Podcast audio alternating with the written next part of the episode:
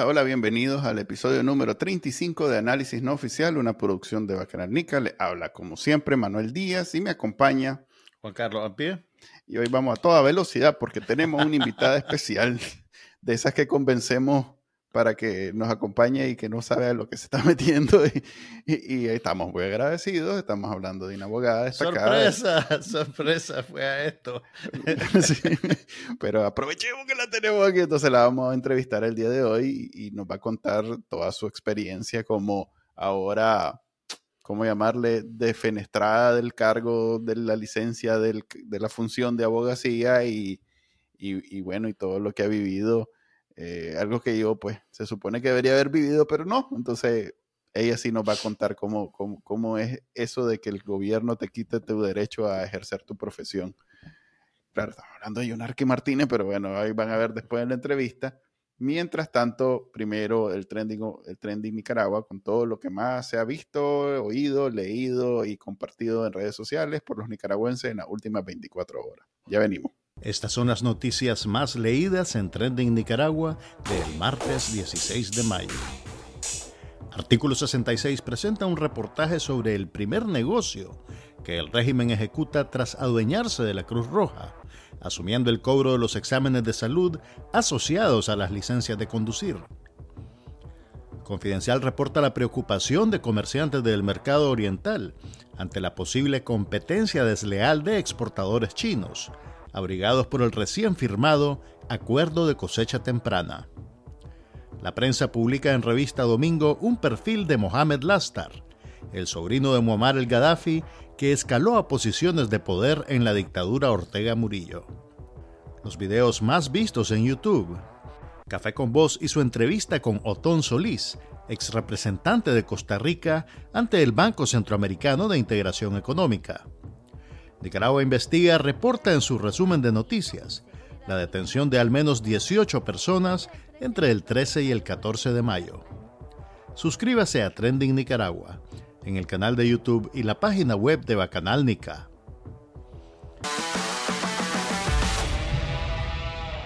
Bienvenidos a la sección de entrevistas de análisis no oficial. El día de hoy, como les dije, tenemos a una destacada abogada en Nicaragua que, bueno, ha sido, ¿cómo llamarlo?, premiada por el gobierno de Nicaragua con la distinción de ya no ser más abogada. Estamos hablando de alguien que ha representado a muchos presos políticos y que actualmente, pues, asumimos, está fuera de Nicaragua porque es un, como requisito para estar en este programa. Eh, bienvenida, Yonarki, ¿cómo estás? Pues bien, creo que ya más aterrizada con lo que pasó la semana pasada. Eh, creo que con más fuerza que, la semana pasada y con, con la plena convicción de que en algún momento este señor se va a ir. Jonarki, ¿tuviste alguna, eh, algún aviso de que algo como esto podía pasar? ¿Alguna sospecha de lo que venía? Mira, aviso en sí, pues la dictadura no te avisa cuando te va a detener. Eh, a medida de que vas defendiendo, desde el 2018 se vinieron dando ciertos eventos. Te digo, nosotros en, algún momento, cuando digo nosotros en el grupo de trabajo, pensábamos de que iban a, tener represalias en cuanto a, mi licencia, pero no a tanta profundidad. O sea, en, un, primera, en un primer momento, a la doctora Oviedo se le, se le suspendió por seis meses cuando hubo un, una detención de por medio, que un oficial de policía la acusaba de, de, de, lesiones, etcétera. Y posteriormente, con la detención del doctor Urbina Lara, que también fue un abogado que estuvo denunciando en muchas ocasiones y que ahora está detenido y que es parte de la lista de presos políticos, fue suspendido por cinco años en la sentencia. Entonces yo lo que me esperaba era que, bueno, pues es mi primera vez que nunca he sido sancionada, pues cuando sumo unos cinco años o, algo por el estilo, pues, pero no a la salvajada que cometieron ese día, que no sé en qué estaban pensando, porque yo he estado tratando de entenderlo de manera legal para, para, justificar las atrocidades que acaban de cometer. Sin embargo, pues todo no tiene pies, no tiene cabeza, no tiene, no tiene ningún tipo de fundamento. No puedo eh, conceptualizar una actuación que, que ni siquiera está contemplada en nuestra legislación. Se supone que, para una suspensión definitiva tuviste que haber pasado diferentes procedimientos, inclusive en Nicaragua primera vez que se da una suspensión definitiva con un abogado. Y precisamente con un abogado que nunca había sancionado anteriormente, que está frente a los presos políticos. Sí, te comento que en el desde el 2018 para acá, eh, los jueces siempre utilizaron ciertas maniobras y, y argucias, por decir, golpes bajos a los abogados para que incurriéramos en sanciones, para que incurriéramos en faltas. Por ejemplo, llegábamos a sala, teníamos en una acta el número de sala, el juzgado, el juez y todo, y nos cambiaban la sala. La sala tal vez estaba en el segundo piso, en la sala 8, en la sala 9, y ellos iban al sótano. Entonces era imposible que vos ibas a dar con la sala y te andabas moviendo por todo el, por todo el juzgado y con la policía detrás, con, con los vigilantes detrás y, y, no daba. Entonces llega, hacían la audiencia rápida, le ponían un abogado de oficio y te, declaraban el abandono. Abandono tuve a más no poder. No hubo abogado que en su momento no haya sido víctima de, nosotros le decimos el, el corre, que, que es como un engaño que te hacen de que la audiencia va a ser en una sala y te mandaban y, y, y ellos se escondían en otra para que vos no llegaras. Entonces llegábamos a una, en, un momento que hasta los mismos, hasta mismos trabajadores del Poder Judicial, por eso es que yo no, no muchas veces tengo como cierta empatía con los trabajadores del Poder Judicial, porque esos trabajadores que no tienen nombre, que nadie menciona, que porque todos eh, hacemos un demonio de los sapos, y no te digo que todos, no todos son colaboradores, pues no todos nos, nos tenían cariño. Yo tenía años de litigar, ellos me conocían de trayectoria ella me decía, doctora, no, no, no suba, están abajo, no suba, están en la puerta tal. Aquel vaya a decirle que usted ya sabe que ahí están, que la acaban de llamar y tal vez no me habían llamado. Entonces ellos ya no tenían ninguna escapatoria porque tal vez el vigilante, el otro vigilante estaba, es cierto que está la audiencia. Entonces, ¿cómo sabe esta que la audiencia va a ser en el sótano? Y me hacían pasar. Cuando el juez me miraba, era la sorpresa.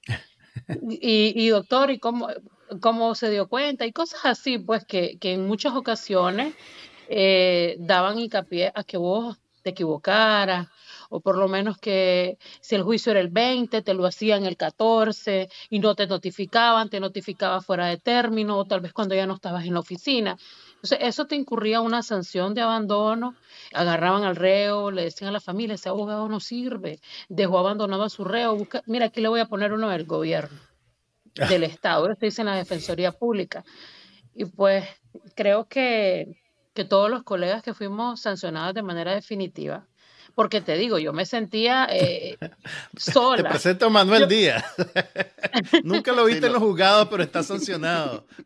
Ajá, dale, decilo, decilo que, que estoy Mira, seguro yo me que voy a- sentía, eh, yo me sentía eh, cuando sale la, la, la, la, la, misiva, cuando sale la comunicación, y que solo miro mi nombre, y yo comienzo, y hey, ¿esto qué pasa? Y, y, y, y, que será que, que esta gente está loca o, o una falsificación o que hicieron un fake. O sea, vos te pones en cantidad de cosas. vos- o sea, vos, no, vos precisamente en ese momento no crees que el rey me va a llegar a tanto. Pero, ¿y que solo a mí? ¿Acaso solo yo soy abogada de, de presos políticos? ¿O, o qué pasó? Y, aquellos están sin nacionalidad y, y, y, todavía tienen su título y yo que estoy acá todavía y, y me están quitando todo. O sea, me sentía Mm. solita. Cuando a los dos días se da lo de los otros colegas, ya esto sí que ya se sentó precedentes y, y yo dije, "Alo, estos tipos vienen con Abrazo todo". grupal. Abrazo No, ahí grupal. sí, yo- ya no me sentía como que en la, en la, ya no me sentía No, pues sola. no es que me, no- ya no es que me tienen tema, dijiste vos. No, pues Sí. sí, eh, ya no es que era yo el blanco, pues, pero también Mm. estaba la incógnita, ¿por qué solo a mí? O sea, quizás, quizás en ese momento, porque yo, yo no he perdido la nacionalidad, o por lo menos eso es lo que yo manejo, pues. No sé si ya... No les dé idea. ya- no tengo mejor, idea. mejor no, no toquemos el tema. Mejor no toquemos el No, tema. no tengo idea, pero Eh. es que igual, fíjate que eh, doy gracias y, y eso es algo que, que creo que es importante mencionar, eh, los médicos que han estado conmigo, porque como ser humano te impacta ciertas cosas de la vida que vos esperás, pero que no tenés la noción de cómo vas a reaccionar.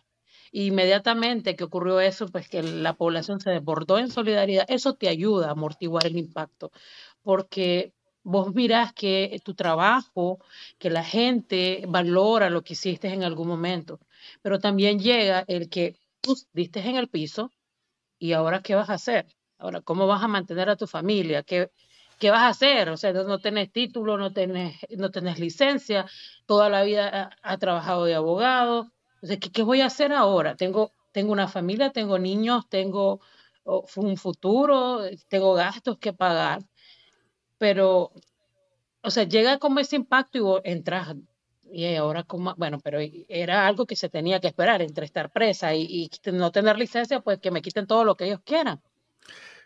¿Qué pero pasa, que no me Pero, pero... Mm, perdón, dale, termina, termina, termina tu idea. No, no, tranquilo. Eh, mira, eh, estamos claros que esta es una situación de hecho, eh, que no hay ningún asidero legal, pero en términos prácticos, ¿qué pasa con la gente que vos estabas representando, con los casos que tenías abiertos? ¿Hay algún mecanismo para que le transfieras la representación a un colega? ¿Eso fácil de hacer? ¿Qué, qué, qué, pasa ¿Hay algún colega que se atreva a... Mira, Además, te, voy, te, voy a, te voy a contar algo. Cuando el régimen quiso hacerle daño a Yonarki, Yonarki ya sabía lo que, lo que podía pasar en esta situación.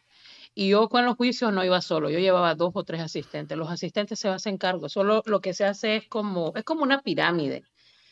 Tenés suplente, tenés asistente, y si se va el, propietario quedan los dos. Yo, o sea, yo no tengo problema alguno. Yo comencé a llamar a mi gente y le dije, mira, esto está pasando, no, no importa, seguimos igual. Y comencé a hablar con las víctimas, porque son la parte fundamental de todo esto.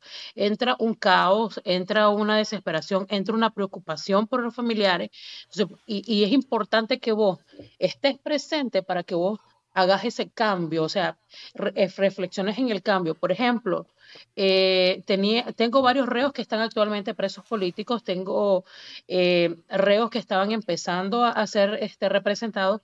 Entonces lo que se hizo fue, miren, eh, esto está ocurriendo, esto se va a manejar de esta manera, ustedes tengan la calma, si ustedes quieren hacer un cambio pueden hacerlo, pero este, antes de hacer la designación nosotros ya habíamos hablado con los familiares porque los familiares tienen ciertas exigencias a veces y te dicen, no, yo quiero que usted me lo defienda, yo no quiero ver a nadie más. Entonces, yo desde hace como dos o tres años, cuando tomaba un caso nuevo, yo les decía, yo voy a representarlo, yo voy a ir a juicio, pero eh, le presento esto y esta persona, me van a acompañar, esto me van a cuerpar, en caso de que a mí me maten, que me metan presa, su, su, su familiar no va a quedar en indefensión. Su familiar siempre va a tener su abogado. Es con ese objetivo. Y esta persona maneja todo el proceso porque está detrás de mí. Entonces, cuando yo falte, esta persona va a quedar. Y a Dios gracias, pues todo está encaminando en el mismo ritmo. Eh, lamentablemente, si son menos colegas los que quieren colaborar con las nuevas detenciones, es imposible que vamos a poder cubrir la gran demanda que hay de, de detenidos. Y sí existe una Nicaragua sin defensores eso, eso, eso es evidente. Los pocos defensores que, que habíamos, pues eh, ahora quedamos en un grupo totalmente reducido. Eh, estábamos trabajando con uñas y dientes y hoy estamos en una peor situación. Yo recuerdo que en, un caso, eh, creo que no me acuerdo exactamente quién fue, pero el, el defensor público que pusieron era alguien, era un destacado militante sandinista que hasta en el juicio aprovechó para defender a su partido. Pues. O sea, ese es el nivel de, defensores públicos que ofrece el gobierno a los que están en, la cárcel por razones políticas, que además en la mayoría de los casos son impuestos, ni siquiera es que es la opción de, eh, como decís vos, cuando les hacen ese, les meten esa zancadilla, ellos aprovechan para, bueno, bueno, aquí vamos a empezar y aquí está el defensor y ya vamos. Y cuando hacen juicios a medianoche y ese tipo de cosas que son completamente ilegales, igual utilizan esos defensores públicos que no necesariamente tienen los intereses del, cliente en, mente, sino más bien cumplir con el partido. Este, ¿Cuántos presos políticos actualmente estaba vos todavía defendiendo? Porque hay, hay una pequeña, este, ahí pues no todo el mundo tiene claro el número de personas que están, pues todos los días hay alguien nuevo, pero en, en, el, en tu caso, pues, ¿quiénes defendías vos? ¿Cuántas personas defendías vos? Mira, yo defendía el de los presos políticos actuales más de como 12 personas. De, la, de, los que se han quedado, porque es que presos políticos tenemos un montón. Los que están en su casa son presos políticos. Pero los que están en cárcel, eh, sí, como, como, como 12 personas en su totalidad. Eh, de ellos tengo, tenía, pues, bueno, tengo porque todavía está detenido, una persona que está parapléjica, que le dio un derrame cerebral, quedó en el Liceo de Jesús Castro Baltodano y que no le han dado libertad, a pesar que han hecho indultos que da miedo. Eh, con ese caso que vos mencionabas, ese caso, el, el, el acusado, el preso político es el Monseñor Urbina. ese abogado que lo defendió no era abogado de oficio, era un abogado particular que logró convencer a la familia. Mira, en esto también se da una delincuencia tremenda y se da, se da una estafa y un engaño a los familiares terribles. Eh, los abogados muchas veces, eh, es feo hablar de generalidades, pero a veces cometemos, los colegas que nos escuchan. A veces cometemos errores. Por ejemplo, no, no contrates un abogado de derechos humanos porque más bien lo vas a perjudicar, yo te lo voy a sacar. Este tipo le ofreció libertad a la familia de Monseñor Urbina, le dijo que porque él tenía contactos, que porque él esto, y que le dieran mil dólares. Con decirte que por ir a decir esas cuatro bajezas, le dieron mil dólares. Ok. Ese, ese tipo es un delincuente común. Obviamente, él estaba, si, si alguien te va a defender y va a ganar un dinero, lo más sano, lo más eh, transparente e idóneo es que esta persona te defienda, no que vaya a defender al régimen. Entonces que le pida el salario al régimen. Pero él le quitó dinero a la familia, él le dijo, les prometió, los estafó. Entonces, cuando la familia mira eh, eh, lo que está ocurriendo en sala, entonces la familia queda y se sorprende. Entonces fue cuando la Yodarki sacó todo el historial del, del, abogado y comencé a denunciarlo a más no poder, porque era una sinvergüenza. Obviamente, pues los familiares, como son personas de un estrato muy humilde, ellos pues no quisieron denunciarlos, pero este tipo los engañó a más, o sea, diciéndole a los familiares que, que los iba a sacar, que, y luego les dijo que, que, que, lo habían amenazado y que por eso iba a renunciar, porque él renunció después de que nosotros le hicimos la guerra en las redes sociales, logramos que renunciara. Él renunció a, pero no regresó el dinero. O sea, ya e, eso ocurre muchas veces. Yo no, la, eh, la, la, comunicación que emitió el gobierno, porque no puedo decir que un decreto ni que es un papel legal, decía que los abogados que estaban he firmado por he firmado por la Corte Suprema, por la presidenta de la Corte Suprema. Pero, no, lo quiero, no lo quiero dignificar, no lo quiero dignificar diciendo que es un decreto. Pero la comunicación decía que las personas mencionadas, eh, aunque vos fuiste, digamos, la, la pionera de ese tratamiento, tenían que entregar su protocolo, su sello y su carnet de abogado en un periodo de 24 horas. Eh, yo sé que nada de esto es legal, pero vos hiciste eso. Y se va a quedar esperando, yo no sé quién va a ir. no voy a ir. Yo, lo ando buscando, no lo he encontrado, la verdad. No, no, ¿sabes qué es lo que pasa? De que eso, eso, eso, o sea, no podía entrar, yo entré en en desobediencia con esa resolución.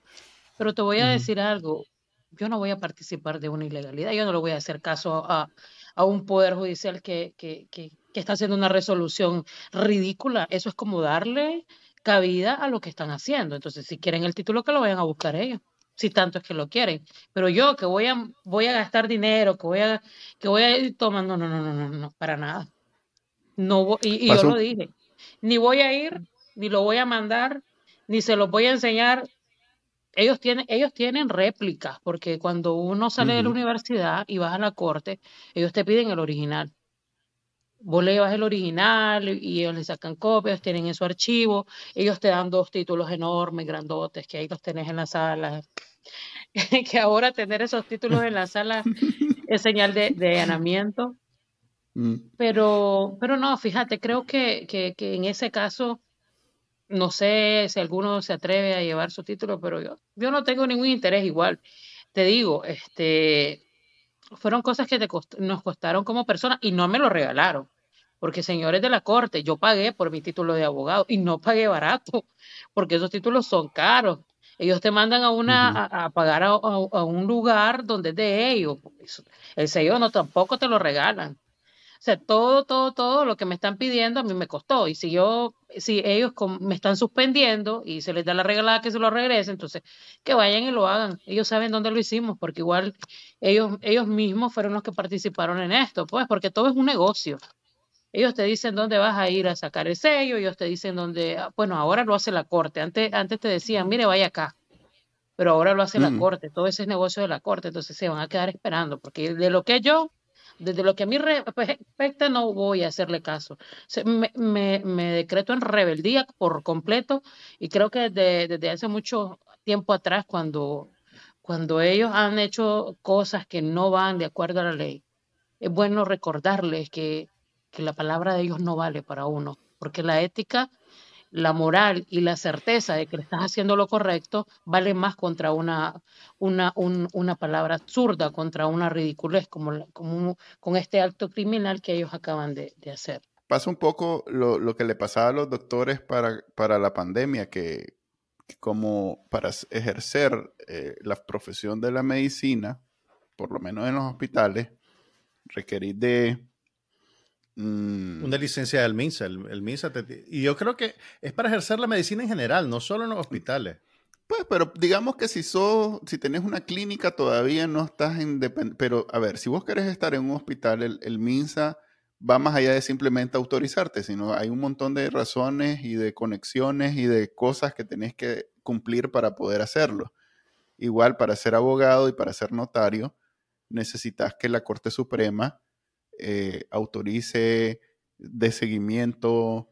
Eh, es más, para ser abogado tenés que estar enfrente de un juez y, el juez es al final de cuentas el que decide sobre tus casos. Entonces, es un eh, ahí cuando, cuando sos, no quiero decir opositor porque no, necesariamente es el caso, cuando sos víctima del, del, gobierno, del Estado, no hay cómo te capié ejerciendo la profesión. No hay manera, pues. No es como que puedes ir, ok, tenés problemas con el presidente y su forma de gobernar y todo el problema político que se roba las elecciones y todo lo demás, pero yo voy a ejercer mi profesión de la mejor manera que pueda en, el Poder Judicial. No se puede, es una dictadura, es totalitaria, todo está bajo control del mismo, de la misma persona. Pues. Entonces, es complicado, es complicado ser, ejercer la profesión y como podemos observar, ellos están en poder de limitarte por completo de ejercerla sin ninguna razón, porque por lo menos en el caso de nosotros decía por vender a la patria, pero en el caso de Yonarki ni siquiera dan, dieron alguna vez alguna razón. Más allá de, se suspende indefinidamente por, para siempre y todo, no dijeron nada que en tu caso, ¿verdad? No, solo mencionaron una sentencia que todavía no le he visto.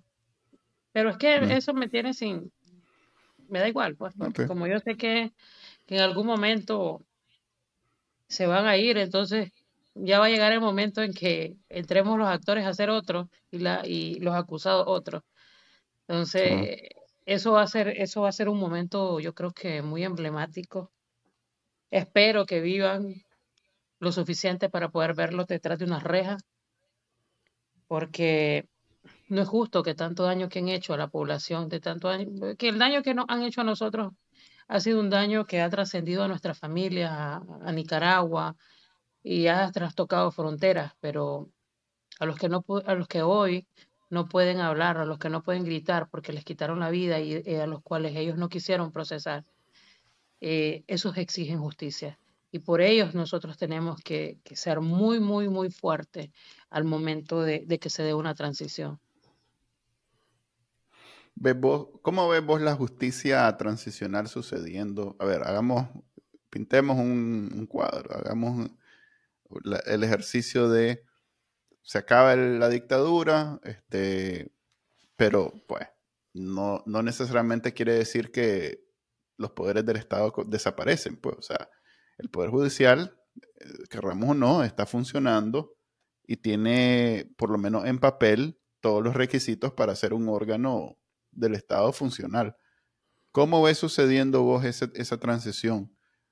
Porque yo me pongo a soñar y digo, ok, todos estos se van, agarran su maleta y se van a Cuba porque saben que en Nicaragua son no son bienvenidos y allá se van a ver qué hacen. Pues. Pero, es mentira. esa es la primera pregunta. ¿Quiénes son estos? ¿Hasta dónde llega, digamos, el, digamos que los jueces es fácil. ¿Hasta dónde llega la raya? ¿Quiénes entran al club? Ok, los jueces es fácil identificarlo porque hasta se emocionan cuando, cuando hacen el mandado del patrón. No todos. Este, hay algún, bueno, no digo los que salen en televisión, pues, e-, esos famosos que, ya están sancionados.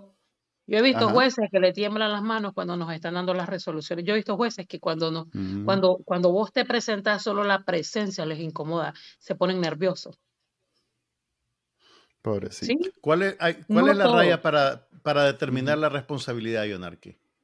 Eh, porque vos me puedes decir, ok, este juez no está de acuerdo con lo que hace, pero lo hace, por ejemplo. Sí.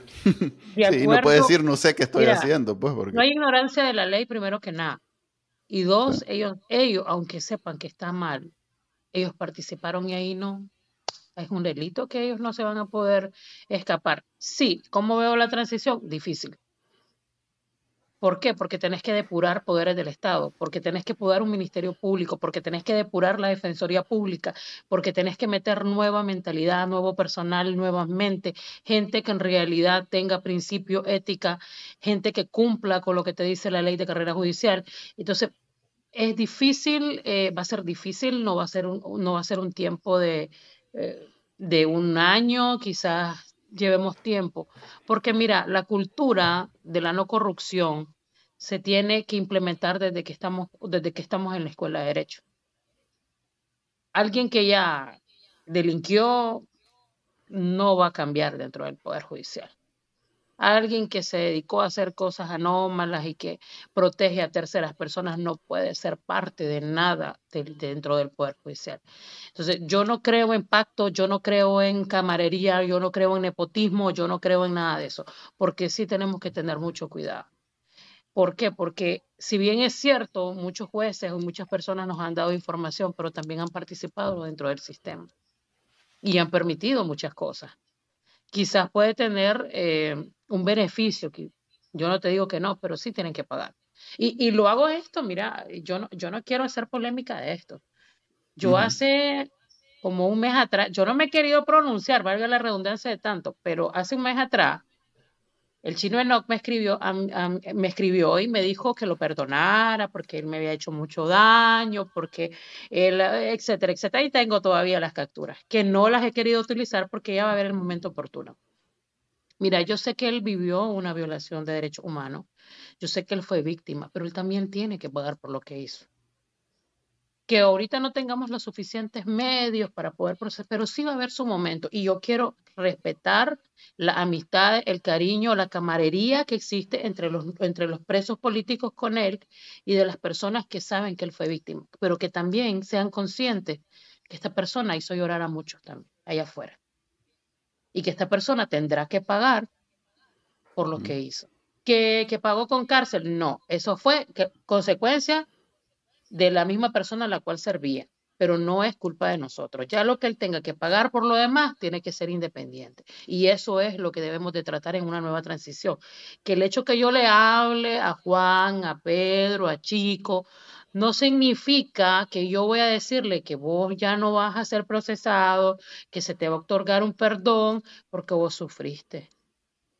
Porque yo creo que el dolor de una madre, el dolor de las víctimas, va a explotar y eso sí va a ser tremendo.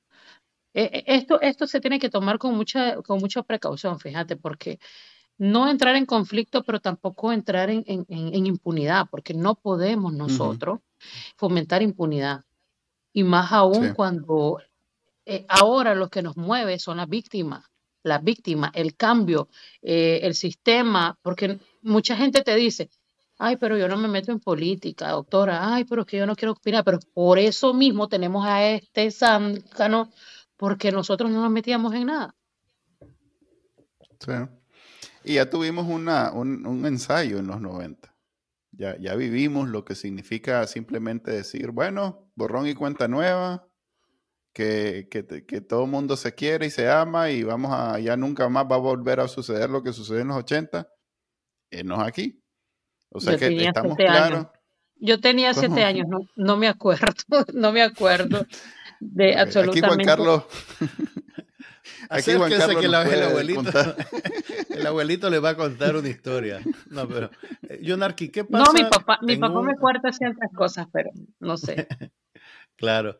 ¿Qué pasa en un eh, sistema de justicia transicional con los peores crímenes cometidos? Por ejemplo, eh, hoy se cumplen cuatro años del asesinato de don Eddie Montes, que fue asesinado bajo resguardo de la Policía Nacional porque estaba secuestrado en, en, una cárcel manejada por el gobierno del Estado de Nicaragua y permanece en la impunidad. No se sabe quién hizo qué, quién lo mató, si fue homicidio, si fue eh, asesinato, las circunstancias, simplemente el caso quedó como suspendido. ¿Qué, pasan con todos esos casos y todas las personas eh, que murieron en el contexto de la represión al, al 2018? En un plano de justicia transicional, ¿cómo se tratan esos crímenes? Todos esos crímenes se investigan, todos esos crímenes se tiene que formar una fiscalía, un grupo de investigadores especiales. Y no creas que eso va a ser de la noche a la mañana, eso lleva su tiempo. Hay casos que están terminados. Yo te puedo decir, yo llevé uno, el, asesinato de Richard Pavón, yo lo llevé. Es el único de los casos de las víctimas que tiene un epicrisis que dice cuántas balas fueron las que tenía el cuerpo, cómo fue que murió y dónde murió. Porque ellos pensaban que este niño era miembro de la juventud sandinista. Y este niño andaba apoyando las protestas de, este, de, de los ancianitos. Entonces, en, muchos casos se va a reabrir, eh, y, bueno, y le mando un saludo por si acaso me está viendo, al fiscal Domínguez, Domingo, que, tan, que con tanta frialdad nos cerró el expediente de este caso y nos costó. Comenzaron, fíjate que logramos dar con los testigos y comenzaron los de la policía, los de la nacional a amenazar a los testigos que no hablaran, porque si no iban presos, porque los testigos vieron que el vigilante de la alcaldía había matado al niño. Era un niño, tenía 16 años. Y, fue una complicidad, y, te lo digo, para mí ese fiscal y los investigadores, que los recuerdo y los tengo anotaditos, no creas que no, deben de ir también dentro de la lista de, de cómplices, porque ellos obstaculizaron las investigaciones. Ellos amedrentaron, ellos amenazaron a los testigos para que los testigos no dijeran la verdad, porque todavía yo de tonta creyendo en la justicia en Nicaragua me voy en el carro y, junto con el papá del muchachito y, buscando a los testigos. Mire, señor policía, aquí está el testigo, mire, tómele la declaración. Y después los testigos nos llamaban y nos decían, aquí vino el policía, pero doctora, cuando usted nos dejó solo, la policía nos comenzó a amenazar. Que si nosotros hablábamos, nosotros íbamos presos. Entonces, todo eso, todo eso, todo eso se tiene que, se tiene que, se tiene que investigar, no va a ser fácil. Fíjate que en Colombia, en Colombia todavía hay casos que no se han esclarecido, porque esclarecer un, crimen no es algo que, que, es, sencillo. Partiendo que muchos no tuvieron autopsia, muchos de ellos no solo están las fotografías y ya imagínate, ya llevamos cinco años, eh, las mamás han fallecido, quién te va a pedir justicia por esa persona, también quién va a ser el, precursor. O sea que hay, muchos datos. Eh, a, mí me duele, fíjate, cada vez que se muere una madre, cada vez que se muere un familiar, como el papá de Alvarito, porque ellos murieron con esa esperanza de la justicia y no lograron verla. Y, y se fueron con esa cosa. Pero por eso estamos nosotros, digo yo nosotros, porque yo, yo estoy con la ilusión que voy a ver caer a esta, a, esta tiranía. Pero este, tenemos que hacerle ganas para que, pueda darse este cambio y, se haga justicia, que sí va a ser duro. Porque primero, mira, hay que depurar todo el sistema. Segundo, crear un, grupo de investigación especial.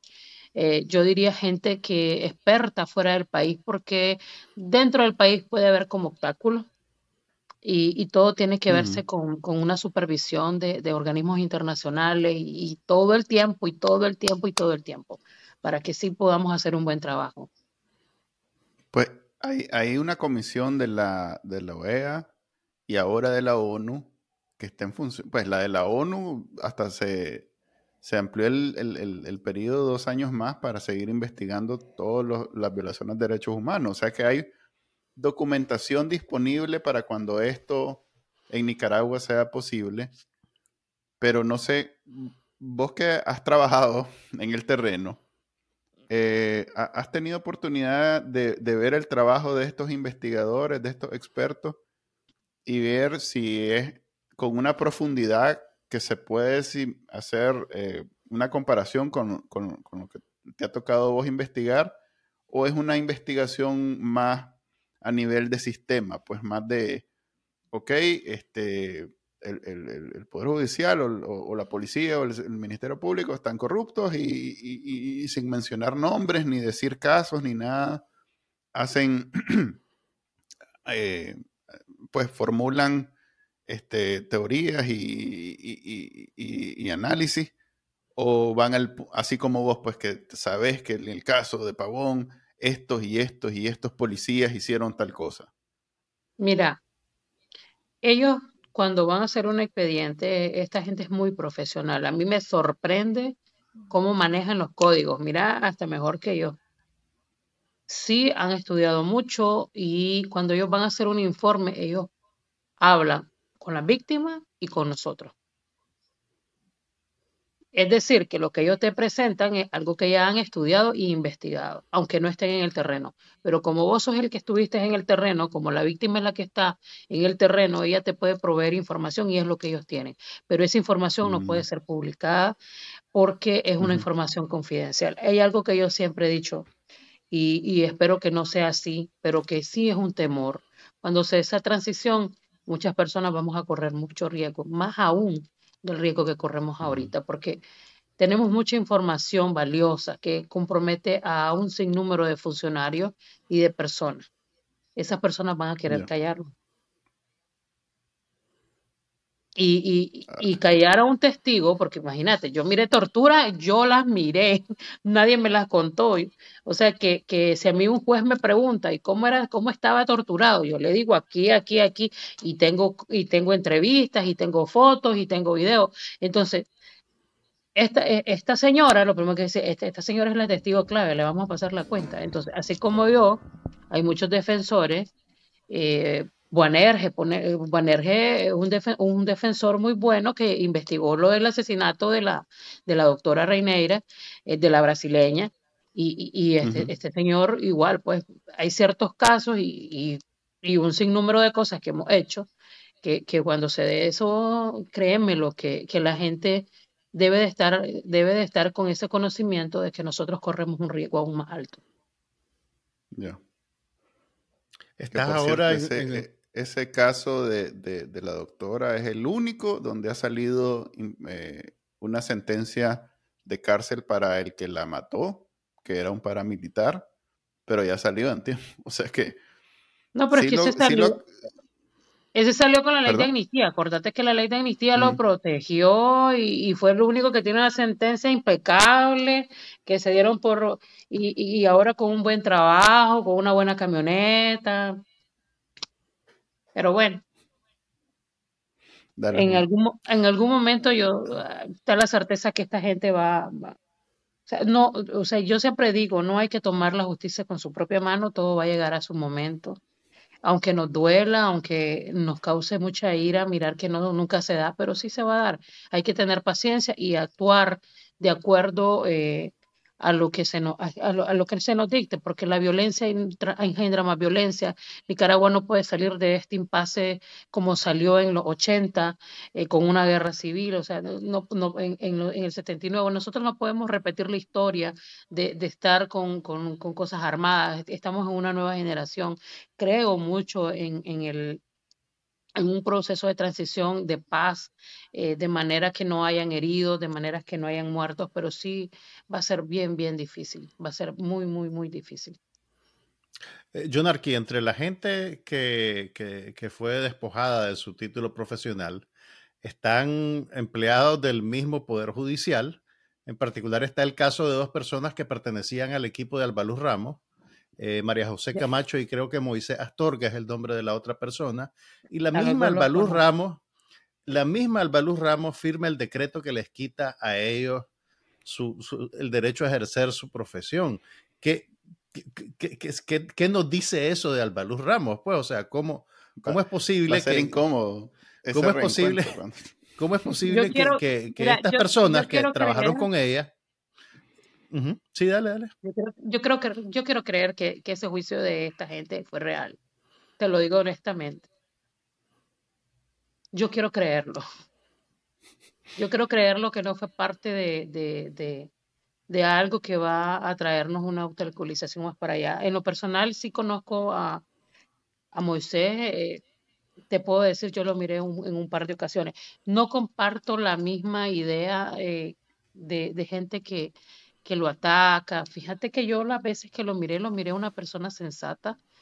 Eh, inclusive yo tuve un caso en el cual yo fui a pedir ayuda porque estaba el Tribunal de Apelaciones de Chontales estaba haciendo desastre con un caso y ellos eh, trataron de, escucharme. Y esto fue antes del 2018, mucho más antes, eso fue como en el 2014. Y sí, yo tengo un, buen concepto de Moisés, pero, pero también Moisés participó. No sabemos en qué grado, pero sí participó.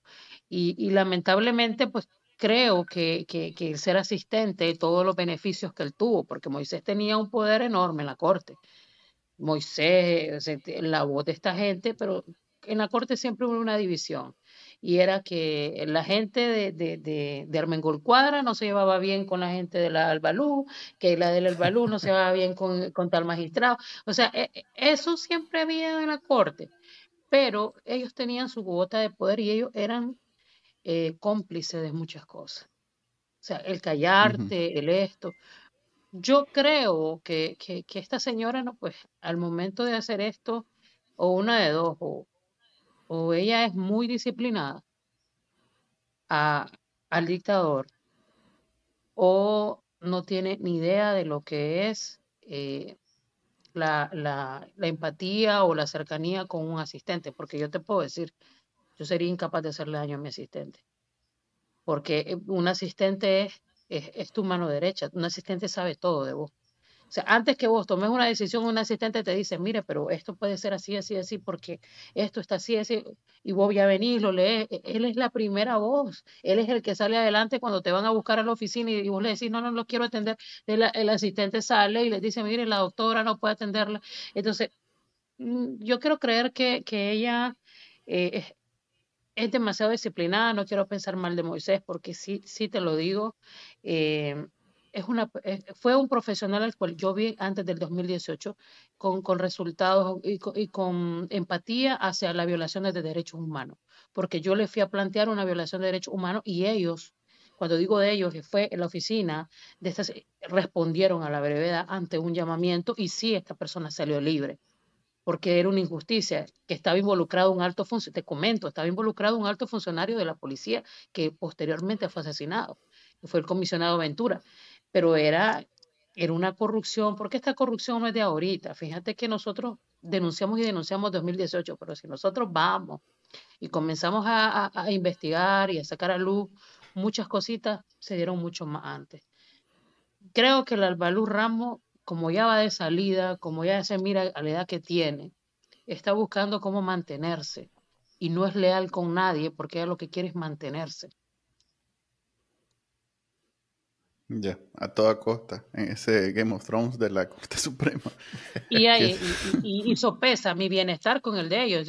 Si, yo te digo, si soy egoísta y el bienestar de él con el bienestar mío, pues yo prefiero el mío y que lo metan preso.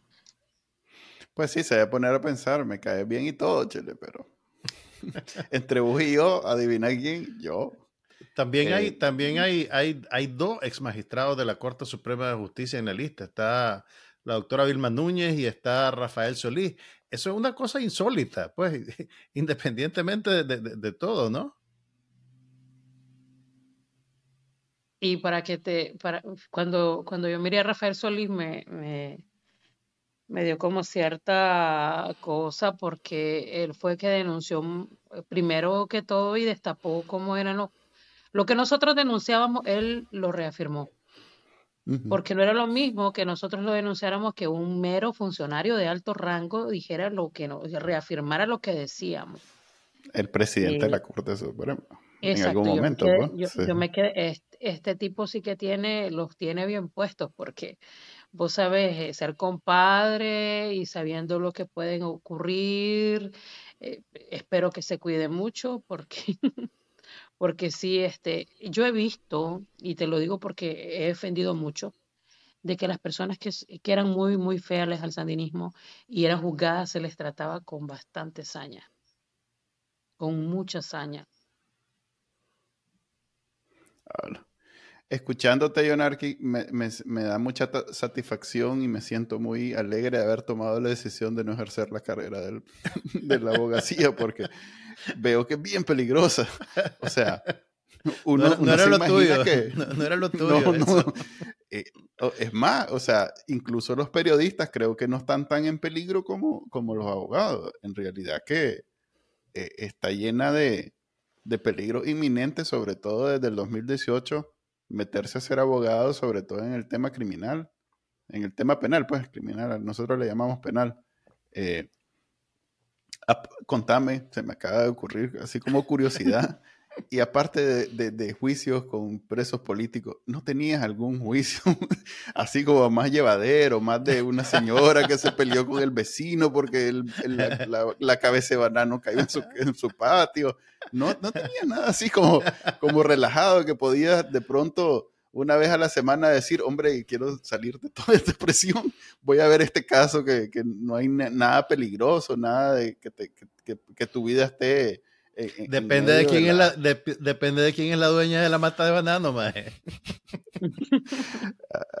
no, ningún caso así, pues que ahorita estoy diciendo, ah, los 100 pesos que me iban a pagar ya no me los pagaron, la doctora ya no, ya no está en Nicaragua. No hay ninguno de eso. Cuando yo empecé, eh, no sé si vos te pasó lo mismo, en la UNAM después de tercer año ya te mandaban a la calle. Yo estuve en el quinto distrito civil eh, haciendo mis prácticas con la doctora, con la doctora Laguna, no, con la doctora, perdón, Zoraida Sánchez. Y no me gustó. No me gustó eso del papeleo, de que de la o sea, de lo pacífico. La, no, la justicia rogada. la justicia rogada de lo civil como que no era lo mío, luego no te voy a negar si lleve casos de familia y como que, que, el hombre le, que el hombre no le quiere dar a la mujer para el niño, que, que, o sea, es, es, incómodo porque son problemas familiares y, y, yo no me veía dentro de, de, de eso ayudando este de que un matrimonio se reconcilie, de que el papá le dé al niño, de que la mujer se, se vaya con otro marido y deje abandonado al niño, que el hombre, o sea, yo no me miraba en ese plano, no me gustó tampoco porque sí estuve en la parte de familia, en lo de patria potestad, en, en lo de, porque no solo alimentos, en lo de divorcio, yo, yo, no me miraba como eso. Inclusive no me miraba inscribiendo propiedades porque no, no, no, me miraba yendo a catastro, a sacar boletas.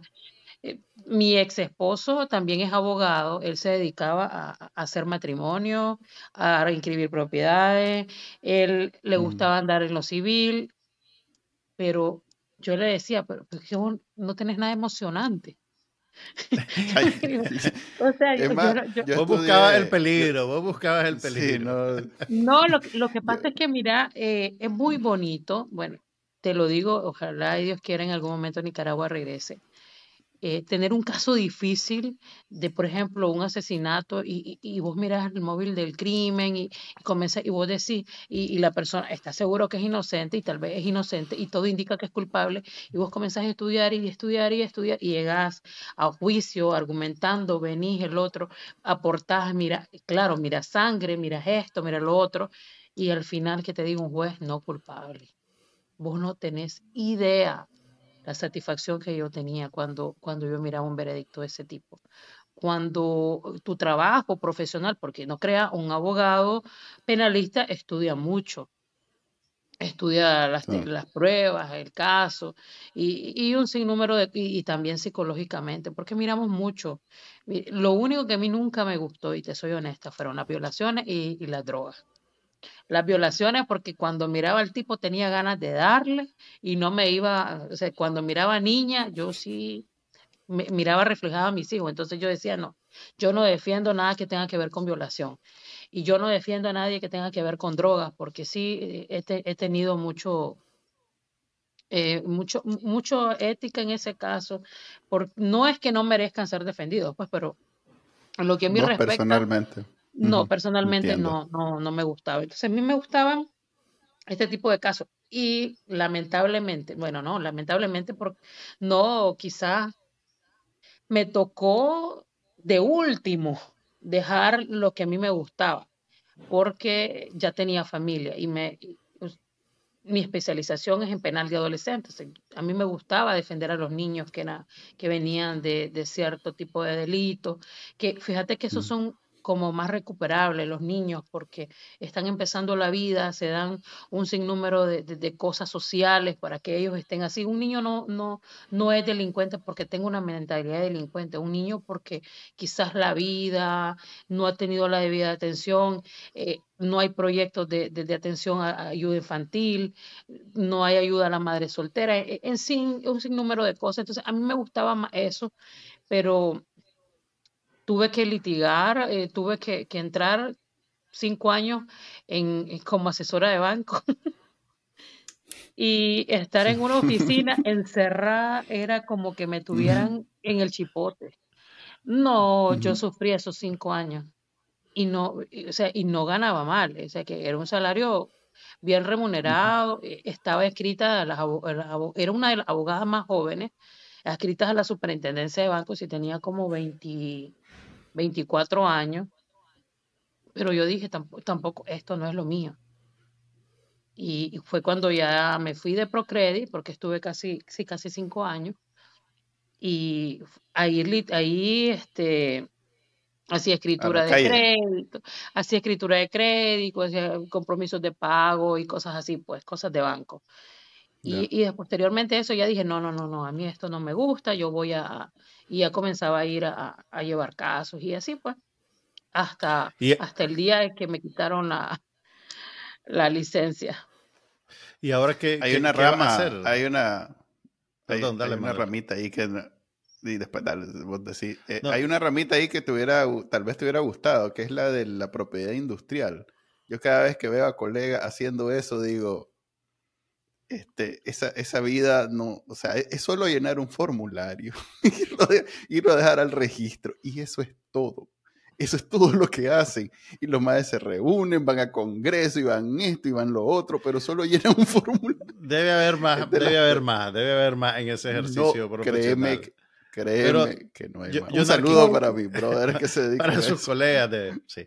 Jonarki, ¿qué, ¿qué vas a hacer ahora? Pues, o sea, yo sé que es una pregunta difícil y, y tal vez no tenés respuesta todavía, pero, pero ¿qué, qué pasa ahora con, con, vos?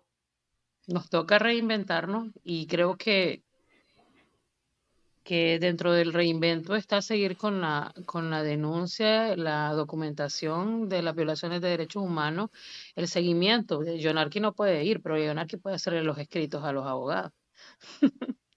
o sea, podés asesorar, podés hacer un sinnúmero de cosas que, que no es necesario estar en una sala de audiencia. Yo estaba en la sala de audiencias porque, porque sí me encanta litigar, porque sí me encanta estar en juicio, pero también como abogada, como asesora, puedo aportar hacia la defensa, pues en, el sentido de la defensa de, de, cada una de las personas y, y dar ideas. Acuérdate que la experiencia que ya hemos adquirido con, con con todo este contexto ha sido enorme.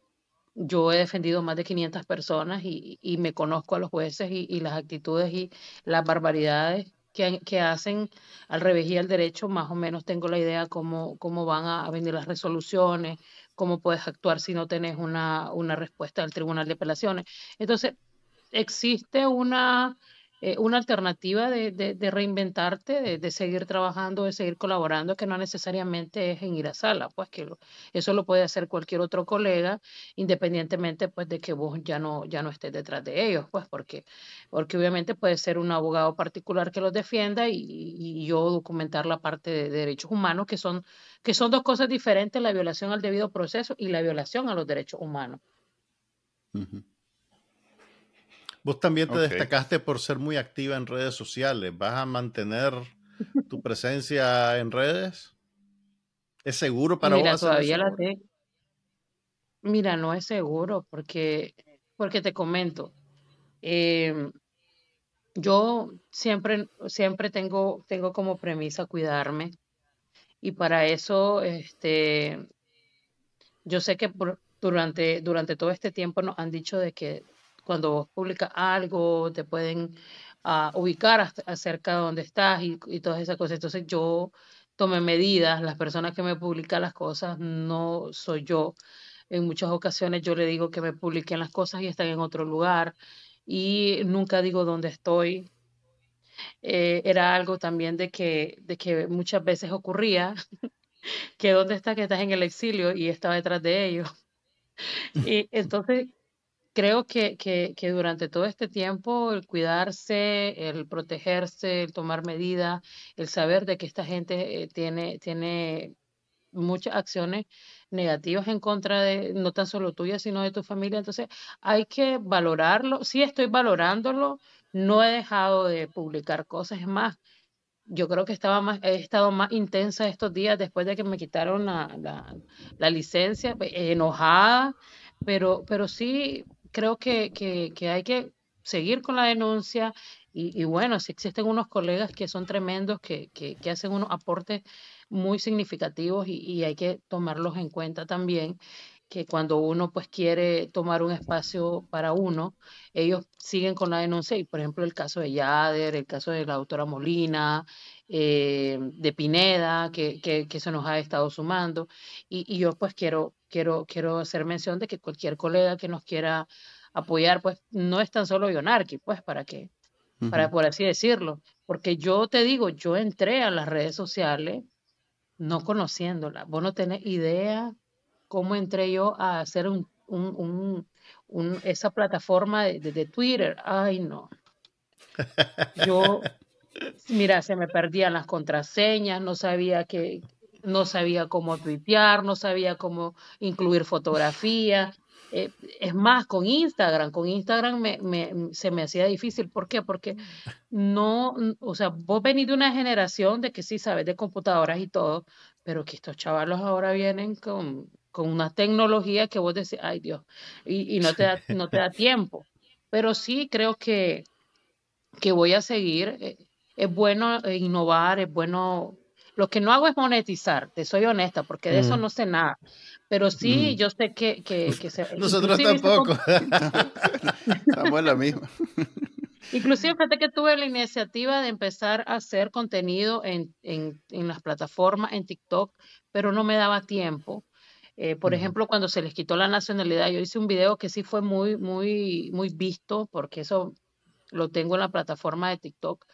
Eh, y, yo dije, lo voy a seguir haciendo, pero después no me daba tiempo y, y yo, y yo pues eh, no puedo estar descargando de trabajo a las personas que me colaboran, porque sí, sí tenemos trabajo de hacer diseños, de, de, de hacer informes, de, de, dar seguimiento a los casos eh, en el Poder Judicial, de buscarlos, de sacar captura, etcétera, etcétera. Pero sí vamos a, a, a, ver si seguimos en la, en, en, la, en la constante denuncia y, y si podemos quizás ahora que tengo un poco más de tiempo, estudiar un, poco más sobre las plataformas eh, para, para, poder estar a la altura, pues porque todo, todo esto es un mercado y, y, obviamente a mí lo que me interesa es que, que no solo en Nicaragua, sino que las violaciones de derechos humanos sean enteradas después de Nicaragua, más allá, y, y, y todo esto nos sirve de mucho, pues la denuncia, vete que la gente no cree, pero vos como exiliado, vos que estás fuera y vos denunciás, la gente no tiene ni idea afuera qué, dónde queda Nicaragua, ni qué era lo que pasaba. Pero ya miran un documental, ya miran un afiche en inglés. Yo siempre he dicho, ah, no hay que hacerlo solo en español, hagámoslo en inglés, porque las personas que no hablan español y, y, y, y le das un afiche en inglés, comienzan a ver qué es lo que pasa en Nicaragua. Y el apoyo extraordinario que hemos tenido las organizaciones ha sido porque esas campañas que ustedes, los periodistas, que los activistas, que los creadores de contenido han seguido haciendo. Pues, y es bueno que no, que no lo descontinuemos. Por lo menos de mi parte, yo voy a tratar, ahora mismo que tengo más tiempo, hay que sacarle lo positivo a estudiar para poder hacer mejor contenido y seguir dentro de la denuncia. Qué bueno, porque al final de cuentas, cuando hay gente que hace ese contenido, que sabe lo que está hablando, se convierten en, formas educativas de... O sea, no, no, solo es la payasada y el baile. Si ya alguien comienza a, publicar información sobre derechos humanos, sobre los casos que están sucediendo en Nicaragua, se convierte en educativo. O sea que el canal en sí mismo no es malo. El contenido que está en el canal puede ser hasta cierto punto, en la mayoría de los casos, basura, pero cuando hay gente como vos que está haciendo contenido ya se convierte en educativo. O sea que agradezco, así como agradezco que nos hayas acompañado el día de hoy en la entrevista de análisis no oficial. Bueno, esa fue la entrevista con Jonarki. Eh, como dije ahí, este, estoy cada vez más satisfecho con mi decisión de no dedicarme a ser abogado. Creo que fue una sabia decisión de mi parte. Y, definitivamente, este, si vos estás estudiando Derecho en este momento, pensala dos veces, estás a tiempo de, de, una contabilidad, una administración de empresas. Medicina, medicina no, porque medicina tampoco puede ejercer bien en Nicaragua. Entonces, mira, busca una de esas carreras en donde no, no vas a terminar ni muerto, ni preso, ni nada de eso. Mira, si vos, si vos estuvieras físicamente en Nicaragua, una vez que se dieran cuenta que quitándote el título de abogado no te hacían nada, hubiera llegado Telcor a, a cerrarte la llave del internet, maje. A jalar el cable. Arrancar el cable. Nadie le da internet a Manuel Díaz. No lo dudo, pero como yo soy hacker, hubiera buscado la mm, manera de. ¿Quién sabe, Chele? ¿Quién sabe? no, bueno, no, yo soy hacker. No. Le hago así al teclado, ¿eh? dale, dale. Eh, aprovechando que estamos en el IPW, vamos hoy a hablar de algo que da risa, y, pero que no tanto. A ver, plantealo vos que sos... Como todo lo que hablamos aquí. Sí, como todo lo que hablamos aquí. Se supone que da risa, y no es porque nosotros no seamos chistosos porque dice mi mamá que yo sí soy chistoso. Ah, bueno, si, lo dice, tu mamá es cierto. Sí, si lo dice tu mamá es cierto. Dice, soy chistoso y guapo, así que nadie me va a convencer de lo contrario. Yo creo que te lo dice irónicamente, Manuel. no, Ok, pero no me refiero a que no seamos chistosos. No, lo, lo que quiero decir es que generalmente los temas que tratamos, por lo menos en el IPV, de pronto se convierten en algo más trágico que, que cómico. Suele el día de hoy probablemente sea, el caso. A ver, vamos a hablar de... ¿De cuál estás hablando? De los dos que hay. De la foto. De la, foto. ¿no es el que vamos a hablar? Ah, bueno, sí. Hay, hay una foto en redes sociales. Ah, de, hay una foto desafortunada. Que, la vamos a poner, de vista. La vamos a poner ahorita en pantalla. Es el chino Enoch afuera de la oficina de USAID, vestido de saco y corbata. Posando. Parece, parece funcionario, o sea, no me digan que no. Si ustedes no supieran que es el chino Enoch y ven esa foto, dicen, ve, un señor que está trabajando ahora en USAID. Pero mira, hay que decir esto. Por lo menos el chino Enoch es honesto. Porque el régimen de Nicaragua sigue teniendo a Estados Unidos como su principal socio comercial y sigue recibiendo ayuda cuando se la dan. Ustedes han visto que Daniel Ortega dice públicamente, no voy a aceptar estos millones que está dando USAID para educación, salud, prevención del COVID y todo eso, porque vienen del imperialismo yanqui. No, nunca lo oyeron decir eso. Es más, ¿se acuerdan aquellas patrullas que tuvo que devolver el gobierno de, de la policía porque USAID dijo, ok, ya que estamos sancionando a la policía y que está comprobado que son más que Policía Nacional, Policía Sandinista. Tenemos que retirar esto. Pasa de vuelta todas las patrullas que te donamos. Y que consta, si bien retiraron esas patrullas, la ayuda humanitaria seguía llegando. Eso quiere decir que seguían llegando alimentos, medicina, equipos de prevención y de tratamiento para el COVID, pruebas. Así que, por lo menos. y, y esa patrulla, esa patrulla no es como que eh, fueron sustituidas por unos NIVA rusos en Nicaragua, pues, o sea, ahí quedó a pie la policía. Bueno, bueno digamos que tuvo que desembolsar de su bolsa Daniel fueron, fueron a comprar fueron a comprar unas Toyotonas pues pero ya son reales que se podría estar gastando chunchito en Nicaragua en peluca, diseña, pues. pues. en cosas importantes ¿Cómo es que se llama Chunchito? Este, el cantante, eh, Laureano en peluca, o la otra en, en, vestido, o el otro en, en rehabilitación, o sea, hay un chigüinero que está urgido de dinero y que se lo estén gastando en, patrullas, no, no pues, me imagino yo que no, que no debe ser bien visto en la comunidad del, del Carmen. Ahora bien, lo triste de esto es que si algo le atribuyen al chino Enoch es que él tenía mucho contenido ideológico, aunque fuera ese contenido sandinista eh, retórico absurdo de la Guerra Fría, pero era él, él, se creía el cuento, pues. Pero ahora anda haciendo charanga precisamente de lo que se supone que él pregonaba y lo que sigue pregonando, porque él al final de cuentas dice, el sandinismo tiene un contenido ideológico que lo, fue, lo traicionó Daniel Ortega. Yo insisto en que nunca han tenido un contenido ideológico, siempre han sido una organización política con un fin único, poder y más poder, a costa de lo que sea. Eh, militar además, por lo tanto no tienen miedo a usar la arma.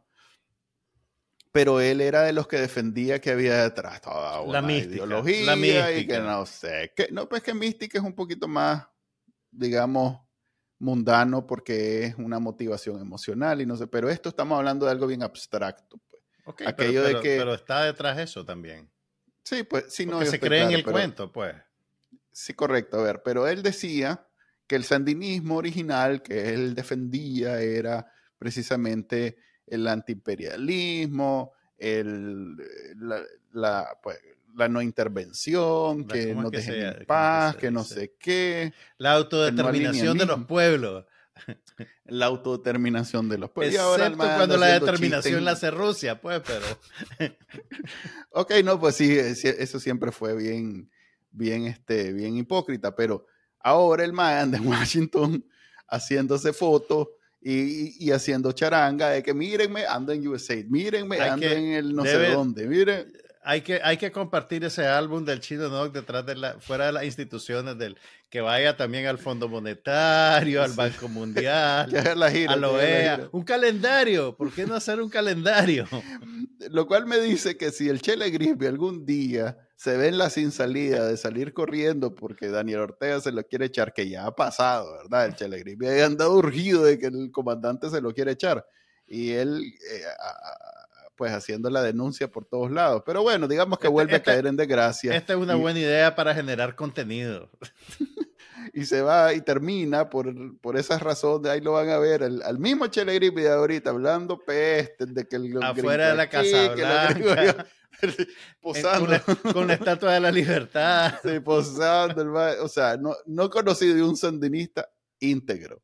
Eso es, básicamente. Hasta lo más, estos que ahí andan, pues no voy a meterme. Dije que no iba a meterme a hablar de, yo personalmente me dije a mí mismo que no iba a meter a hablar te de hiciste, te hiciste una promesa, te hiciste una Y ya estoy cayendo, estoy cayendo. Pero bueno, no, ahí lo vamos a dejar. El IPW de hoy es el chino Enoch pasándole en tractor a toda su, su, su, su ¿cómo llamarle? Todos sus principios políticos, ideológicos, hacerle con aplanadora encima y le vale sorbete. Él, él ahí anda gozando de todo eso.